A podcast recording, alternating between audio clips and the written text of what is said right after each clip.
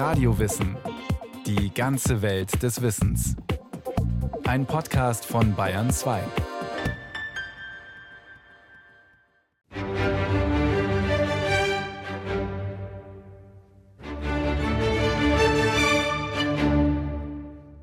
Die Simple Symphonie von Benjamin Britten. In dieser Aufnahme aus dem Jahr 1968 dirigiert der Komponist selbst das English Chamber Orchestra, mit dem ihn eine langjährige Zusammenarbeit verbindet. Zum Orchester gehören mehrere Frauen. Das ist für ein Spitzenensemble in jener Zeit durchaus keine Selbstverständlichkeit. Die Cellistin Anita Lasker-Wallfisch gehört sogar zu den Gründern des Londoner Orchesters, das Ende der 40er Jahre entstand. Zu dieser Zeit hatte die gebürtige Deutsche bereits ein bewegtes Schicksal hinter sich. Sie hatte das Konzentrationslager überlebt, als Mitglied des Mädchenorchesters von Auschwitz.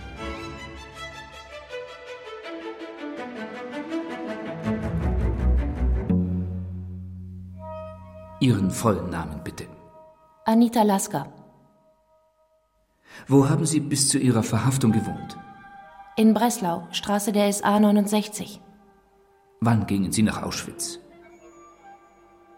Ich war eineinhalb Jahre im Gefängnis und ging von da im Dezember 1943 nach Auschwitz. In welchem Block lebten Sie, als Sie nach Auschwitz kamen? Ich lebte in Block 12 mit der Kapelle. Lüneburg, 1. Oktober 1945. Tag 13 im ersten Gerichtsverfahren gegen deutsche Kriegsverbrecher.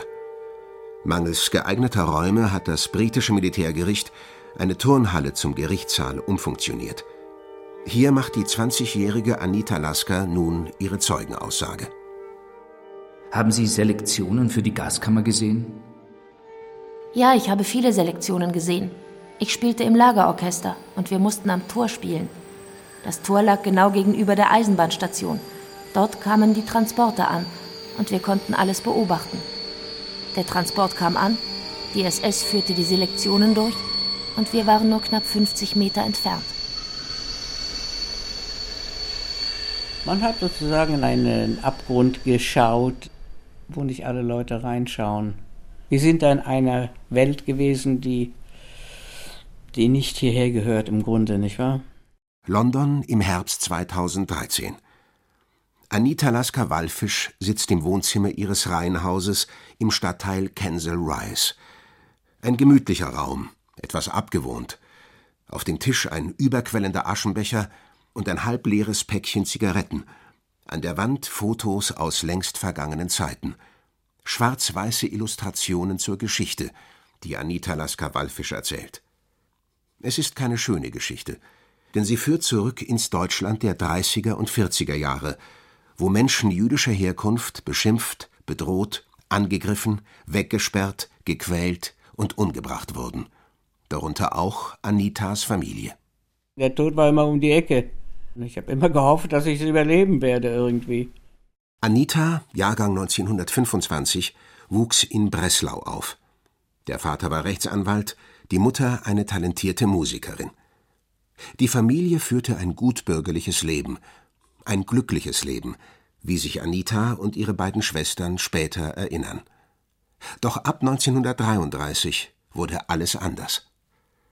Die staatlich verordnete Drangsalierung von Menschen jüdischer Herkunft nahm immer mehr zu. Der Mob bekam freie Hand für Gemeinheiten aller Art. Anita, die begeistert Cello spielt, findet im Jahr 1938 in ganz Breslau keinen Lehrer mehr, der sie unterrichten darf oder will. So schicken die Eltern ihre begabte Jüngste nach Berlin zum berühmten Cellisten Leo Rostal. Anita ist glücklich in Berlin. Doch als die organisierte Gewalt gegen Juden mit den Novemberpogromen einen ersten Höhepunkt erreicht, kehrt sie zurück zur Familie nach Breslau. Die älteste Schwester Marianne ist zu diesem Zeitpunkt bereits nach England emigriert, wo die überzeugte Zionistin nun auf die Weiterreise nach Palästina wartet. Währenddessen bemüht sich der Vater zu Hause verzweifelt darum, auch den Rest der Familie im sicheren Ausland unterzubringen. Man fragt immer, warum seid ihr nicht früher weggegangen? Man kann sich nicht vorstellen, wie schwierig das war, auszuwandern. Man hat gemeint, man geht irgendwo hin auf ein Konsulat, holt sich an. Das war eine große Schwierigkeit. Und wer will schon von Flüchtlingen überrannt werden, nicht wahr? England, Amerika, da gab es eine Quote. Es ist uns nicht gelungen. Wir sind einfach stecken geblieben. 1941 beendet Anita die Schule und wird zusammen mit ihrer Schwester Renate zum Arbeitsdienst in eine Papierfabrik beordert. Seite an Seite mit Kriegsgefangenen und Zivilarbeitern aus Polen und Frankreich steht die 16-Jährige nun von morgens bis abends an der Werkbank. Ich entwickelte eine geradezu märchenhafte Geschwindigkeit im Etikettenkleben. Später durfte ich auch an der Maschine arbeiten. Ich habe wohl Millionen von Klopapierrollen fabriziert. So schreibt Anita Lasker-Wallfisch in ihrer 1996 erschienenen Autobiografie, wo sich neben den eigenen Erinnerungen auch die ihrer Schwester Renate finden, dazu amtliche Schreiben und Auszüge der Briefe, mit denen die Familie die in England lebende Schwester so lange wie möglich auf dem Laufenden hielt. Hier ist nachzulesen, wie die Eltern im April 1942 abtransportiert wurden, wie die beiden Mädchen allein in der Wohnung zurückblieben und mit welcher Energie und Tapferkeit sie den Kampf ums Überleben antraten. Wir waren ziemlich freche Kinder, meine Schwester und ich. Ich meine, es hat uns nie gepasst, da zu sitzen und zu warten, bis uns jemand abholt und ermordet. Wissen Sie, das war ein ganz sehr angenehmer Gedanke. Wir haben immer versucht, irgendwas zu machen, nicht da einfach zu sitzen und zu warten. Eines der Verbote, gegen die die Mädchen sich auflehnen, betrifft den Kontakt zwischen den jüdischen Arbeitern und den Franzosen, die in der Papierfabrik arbeiten. In der Wand von der jüdischen Toilette war ein Loch und auf der anderen Seite war der Aufenthaltsraum von den französischen Kriegsgefangenen. Und dieses Loch war sozusagen unser Briefkasten. Neben kleinen Botschaften wandern durch dieses Loch bald auch amtlich aussehende Formulare. Die Lasker-Schwestern haben begonnen, Urlaubsscheine zu fälschen und verhelfen damit einigen der Franzosen zur Freiheit. Aber ich bin wahrscheinlich zu oft auf die Toilette gegangen, denn eines Tages war dieses Loch zugemauert. Wir haben gewusst, dass man uns auf der Spur ist. Und dann haben wir, wie Kinder, wie wir waren, gesagt, jetzt laufen wir weg. Und haben auch mit gefälschten Papieren versucht, in die unbesetzte Zone von Frankreich zu gelangen. Das war natürlich eine, wenn ich jetzt zurückdenke, eine vollkommen wahnsinnige Idee. Aber alles war besser, als zu sitzen und zu warten, bis so ein Mistkerl kommt und einen verhaftet, nicht wahr? Noch auf dem Bahnsteig. Die Koffer sind bereits im Zug nach Paris, werden die beiden verhaftet und festgesetzt. Dass sie mit dem Gesetz in Konflikt gekommen sind, wird sich im Nachhinein als Glück erweisen. Wenn wir einfach als Juden geschnappt worden wären, wären wir sofort durch den Schornstein gegangen. Aber wir waren dann quasi Verbrecher. Urkundenfälschung, Feindesbeihilfe und Fluchtversuch. Das heißt Gefängnis statt Konzentrationslager. Und es heißt Justiz statt Gestapo. Zu unserem Glück war eine schlechte Atmosphäre zwischen diesen beiden Instanzen, nicht wahr? Und das ist uns offensichtlich zum Glück geworden, nicht wahr? Wir wollten eine lange, lange Strafe haben, wenn möglich. Klingt wahnsinnig. Ist ja nicht angenehm im Gefängnis, aber wenigstens wird man nicht ermordet. Mit dem Urteilsspruch jedoch ist die Zeit in der Untersuchungshaft zu Ende. Die beiden Mädchen werden getrennt voneinander und ohne vom Schicksal der anderen zu wissen, ins Konzentrationslager Auschwitz gebracht. Allerdings nicht, wie sonst üblich, im Rahmen eines Sammeltransportes, sondern in einem Gefängniszug speziell für Straftäter. Das hieß auch, dass wir nicht mit so einem Riesentransport von Juden angekommen sind, nicht wahr? Wir sind einfach direkt ins Lager rein mit anderen Verbrechern. Wir haben keine Selektion gehabt. Die üblichen entwürdigenden Aufnahmezeremonien aber werden auch ihnen nicht erspart. Ausziehen, Rasur, Tätowierung. Ich weiß heute nicht mehr, was mich dazu bewogen hat, dem Mädchen, das mich tätowierte, zu erzählen, dass ich Cello spielte. Unter den vorherrschenden Bedingungen schien das nicht gerade von welterschütternder Bedeutung zu sein. Die Reaktion war umso erstaunlicher. Das ist ja fantastisch. Stell dich abseits, bleib dort stehen und warte. Du wirst gerettet werden. Ich hatte keine Ahnung, wovon sie redete, tat aber, was sie mir sagte, stellte mich abseits von allen anderen und wartete ohne Vorstellung, worauf ich eigentlich wartete.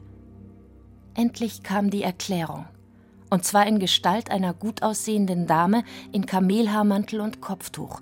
Sie begrüßte mich und stellte sich vor. Alma Rosé. Das war die Tochter von Arnold Rosé, der war jahrelang Konzertmeister bei den Wiener Philharmonikern gewesen. Und ihr Onkel war Gustav Mahler. Ich meine, die kam aus einem musikalischen Background, der geradezu kolossal war, nicht wahr? Alma Rosé hatte sich in den 20er und 30er Jahren als Geigerin einen Namen gemacht und ein Damenorchester gegründet und geleitet. Nach ihrer Ankunft im Konzentrationslager war das bald publik geworden. Prompt spannten Aufseherinnen die neue für ihre Zwecke ein was ich erst viel später gelernt habe, dass es in jedem Lager ein, man kann es nicht Orchester nennen, eine Kapelle gab, außer im Frauenlager. Das war anscheinend so eine Art Competition zwischen den Lagern. Also wir wollen auch Musik hier haben. Die haben Musik, wir wollen auch. Verstehen Sie, so war das ein bisschen. Alma Rosé übernahm im Frauenlager von Auschwitz-Birkenau die Leitung des Orchesters, das kurz zuvor auf Befehl von oben gegründet worden war. Eines Tages kam ein SS-Offizier in den Block und rief nach der Cellistin. Er brachte mich zum Orchesterblock und da sah ich Alma Rosé wieder und neben ihr viele Leute, alle mit Instrumenten in der Hand. Meine Aufnahmeprüfung begann. Alma gab mir ein Cello und sagte, spiel mir was vor. Es war ungefähr zwei Jahre her, seit ich zuletzt ein Cello in der Hand gehabt hatte. Ich übte also ein paar Minuten und spielte oder besser versuchte, den langsamen Satz aus dem Boccherini-Konzert zu spielen. Nachdem ich das hinter mir hatte, wurde ich Mitglied des Orchesters. Eigentlich hat keinerlei Gefahr bestanden, nicht aufgenommen zu werden. Bis zu meiner Ankunft bestand das Orchester aus nichts als Sopraninstrumenten. Da gab es einige Geigen, Mandolinen, Gitarren, Flöten und zwei Akkordeons. Das war mein großes Glück, denn ich war einzigartig im Lager, nicht wahr? Wenn da schon jemand gewesen wäre, der Cello spielt, hätte man mich nicht unbedingt gebraucht, nicht wahr? Man konnte mich nicht entbehren, nicht wahr? Dann hätte man wieder keine tiefen Noten gehabt, nicht wahr? Alma war begeistert. Endlich hatte sie einen Bass im Orchester. So fing meine Karriere als die einzige Cellistin des Lagerorchesters an, oder richtiger der Kapelle, und zugleich mein Leben in dieser kleinen Gemeinschaft, in der rührende Kameradschaftlichkeit – bleibende Freundschaften und giftiger Hass in gleichem Maße nebeneinander gediehen. Also ich meine, ein vollkommen verrücktes Orchester war das natürlich, aber immerhin, es hat existiert. Ein typischer Tag in unserem Kommando, wie man es nannte, sah wie folgt aus. Wir standen eine Stunde vor Tagesanbruch auf und einige von uns hatten die Aufgabe, Notenständer und Stühle nach vorne zu tragen. Wenn wir alle wieder im Block waren, kam der Zählappell. Danach gab es etwas zu trinken. Man aß, was einem gelungen war, sich vom vorigen Abend aufzusparen. Dann marschierten wir zum Tor und spielten. Denn unsere Hauptaufgabe war es, uns jeden Morgen und jeden Abend am Haupteingang aufzustellen und Märsche für die Tausende von Häftlingen zu spielen, die außerhalb des Lagers arbeiteten. Natürlich war es von allergrößter Wichtigkeit, dass diese Kolonnen fein säuberlich und im Gleichschritt ausmarschierten. Dafür lieferten wir die Musik. Wir saßen da, unzulänglich bekleidet, manchmal bei Temperaturen unter Null, und spielten. Danach wurden Stühle und Ständer zurückgebracht und wir fingen im Block mit unseren Proben an. Unser Repertoire bildeten deutsche Schlager, die gerade in Mode waren, verschiedene Stücke aus Operetten an der schönen blauen Donau und so weiter. Die Alma, glaube ich, hat nie realisiert oder nie gezeigt, dass sie eigentlich weiß, wo sie eigentlich sich befindet. Man hat das Gefühl gehabt, dass sie das ignoriert. Hier wird Musik gemacht, nicht wahr? Und wir haben sie nicht besonders geliebt. Sie war irrsinnig streng, aber viele Jahre nachher haben wir alle kapiert, dass eigentlich die Alma die wichtigste Person war in unserem Leben. Denn mit ihrer Disziplin hat sie uns sozusagen auf einem Niveau gehalten, was gar nichts damit zu tun gehabt hat, was da eigentlich los war in dem Lager, nicht wahr? Und sie hat immer von ihrem Vater gesprochen, von dem Arnold. Die haben eine sehr enge Beziehung gehabt und äh, ihr größtes Lob war, also das könnten wir meinem Vater vorspielen.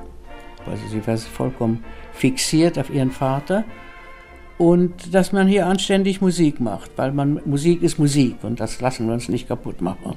Das war so ihre Methode. Der kurze Höhenflug des Orchesters endete mit dem plötzlichen Tod von Alma Rosé im April 1944. Bis heute sind die Umstände umstritten.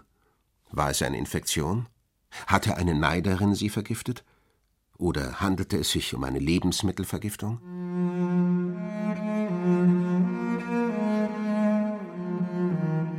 Welche Sonderstellung Alma im Lager innehatte, zeigt sich an der Tatsache, dass wir nach ihrem Tod ins Revier gerufen wurden wo wir an ihrem auf einem weißen Tuch aufgebahrten Leichnam vorbei defilierten. Selbst die SS schien über diesen Verlust erschüttert. Im Oktober 1944 löste sich das Orchester auf. Die Häftlinge wurden von Auschwitz nach Bergen-Belsen transportiert. Anita gelingt es, mit ihrer Schwester Renate zusammenzubleiben, die sie im Lager wieder getroffen hat. Zu zweit, wissen die Mädchen, haben sie eine deutlich bessere Chance, den Winter zu überstehen. Und tatsächlich gelingt es ihnen, unter unmenschlichen Bedingungen. Am 15. April 1945 endet der Albtraum. Britische Truppen rücken in Bergen-Belsen ein und befreien die halb verhungerten Gefangenen. Ein halbes Jahr später macht Anita ihre Aussage vor dem britischen Tribunal in Lüneburg. Dann verlässt sie Deutschland. Es soll, so nimmt sie sich vor, ein Abschied für immer sein. Von allem, was deutsch ist. Ja, wir waren sehr kritisch, meine Schwester und ich. Ich erinnere mich noch, wir haben Leute sofort irgendwie, äh, ach, der würde sich sehr schlecht benehmen und der wäre okay und so weiter. Wir haben sozusagen einen fünften Sinn bekommen für Menschen. Aber das haben wir uns bald abgewöhnt, denn das ist eine sehr negative. Man kann nicht so äh, kritisch äh, sich alle Leute anschauen. Ja.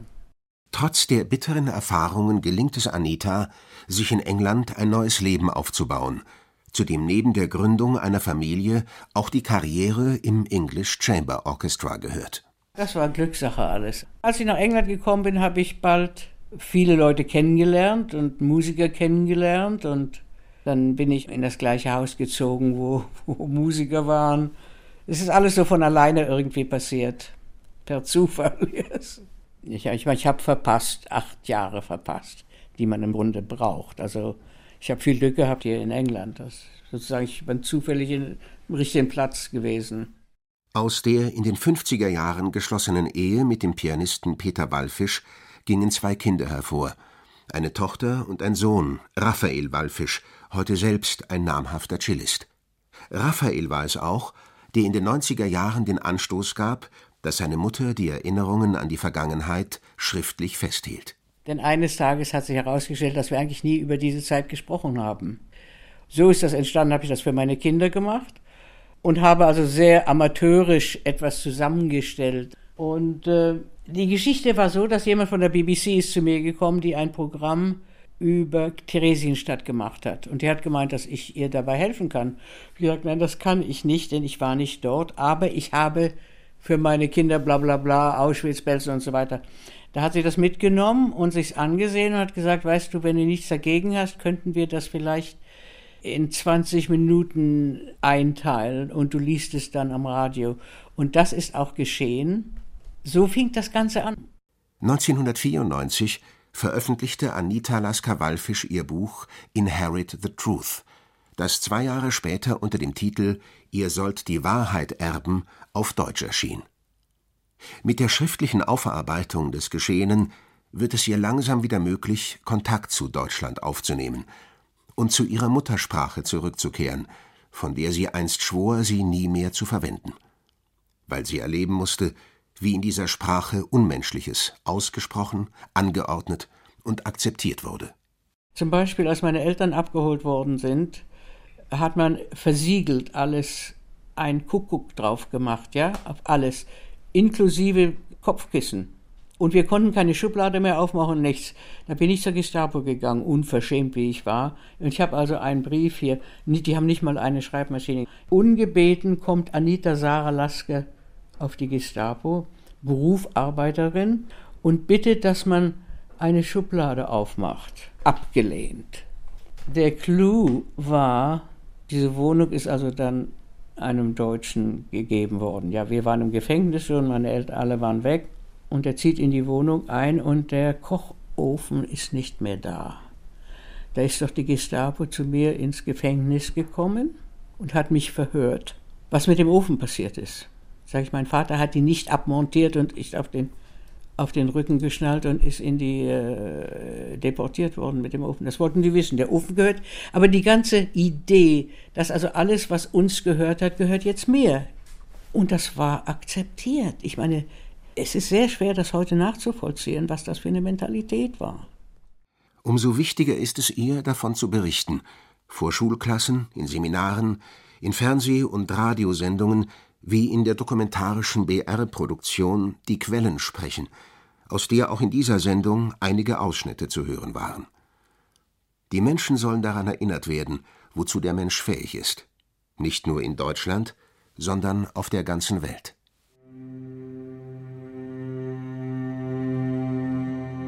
Ich meine, die Welt sieht nicht so wunderbar aus, auch heute, nicht wahr? Man stürzt sich wieder auf andere Gruppen und so weiter.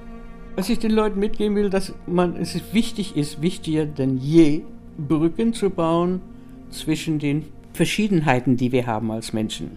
Ist ja gerade so eine irrsinnige Idee, dass wenn wir alle gleich wären, wäre es ja furchtbar langweilig, nicht wahr? Wir sind nun mal sehr verschiedene Menschen. Also gibt es Juden, da gibt es Türken, da gibt es Deutsche, da gibt es...